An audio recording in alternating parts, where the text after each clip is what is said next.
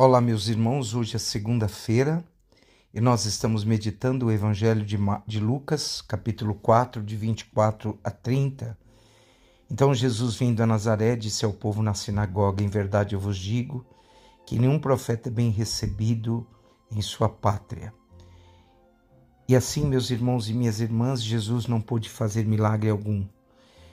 É, todos na sinagoga ficaram furiosos quando Jesus falou da cura da viúva de Sarepta na Sidônia, né?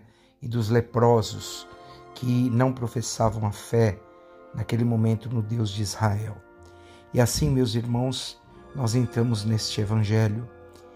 Quando meditamos a palavra do Senhor, nós devemos pensar do tamanho da misericórdia de Deus.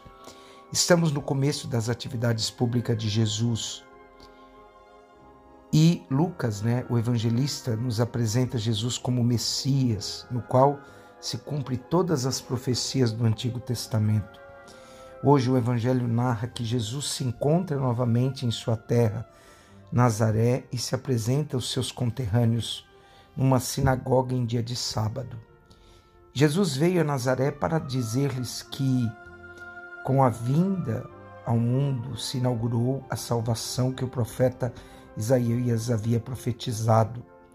Mas com isso, o evangelista Lucas adverte que a palavra de Deus, mesmo que sejam palavras cheias de graça e de Deus, que causam até admiração dos próprios nazarenos, ela vai encontrar dificuldade em alguns corações.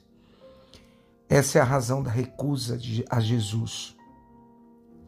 A vida cotidiana não se deixa inquietar pelo extraordinário, Inclusive, a busca do extraordinário, a caça de, do milagre, ameaça aquilo que tem o aspecto cotidiano de Deus. Meus irmãos, muitas vezes queremos ver nos famosos ou nos ídolos aquilo que nós mesmos não conseguimos alcançar ou realizar. Muitos querem se identificar com eles e não querem tirar deles algo positivo para a própria vida. O mundo é uma projeção da nossa psique individual. E assim o mundo é ferido ou curado em função de cada ato e pensamento que tivermos. Devemos estar conscientes de que o essencial para a nossa vida, infelizmente, está no aspecto cotidiano da vida que os olhos têm dificuldade para enxergar.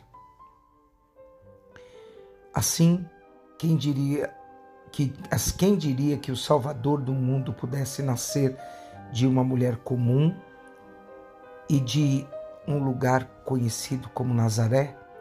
Como é bom termos os olhos de Deus e para e perceber e captar a sua presença na, na vida cotidiana, no nosso dia a dia. Em Nazaré, os conterrâneos de Jesus exigem que Jesus faça algum também milagres no meio deles. Mas nenhum milagre vai acontecer. Exigir de Deus um milagre na nossa vida significa querer impor a Deus nossa vontade e nos esquecermos de que o milagre é um dom livre da parte de Deus. A nossa fé exige milagres.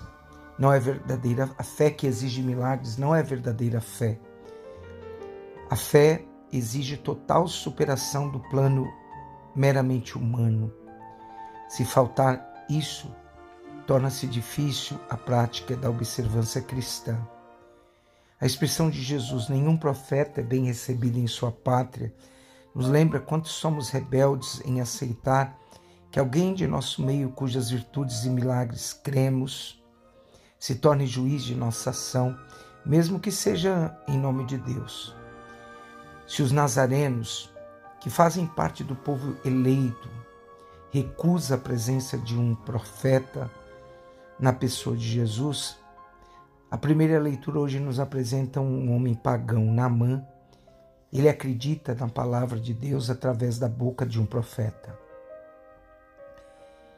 A lei do amor abrange e orienta todo comportamento humano. Jesus fez o amor um sinal característico de seus discípulos.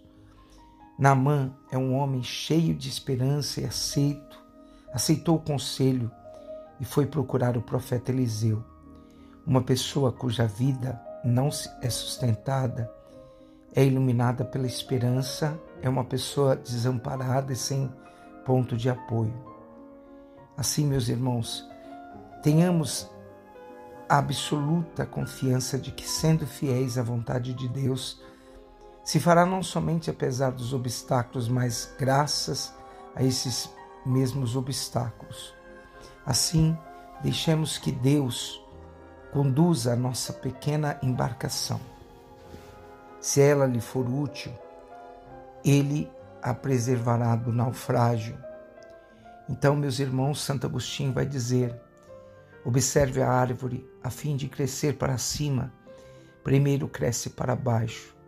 Primeiro finca sua raiz na humildade da terra, para depois lançar suas grimpas ao alto céu. Com isso, lembremos, meus irmãos e minhas irmãs, para quem tem fé precisa ter muita humildade para voltar-se para Deus. Que hoje a humildade nos aproxime das pessoas e de Deus. Que a humildade nos faça irmãos e mais humanos. Mantenhamos-nos humildes como o general Namã, pois uma salvação pode ser recebida através de instrumentos simples. Deus ele age na simplicidade da vida. Não fechemos os nossos corações e permitamos que Deus nos transforme totalmente.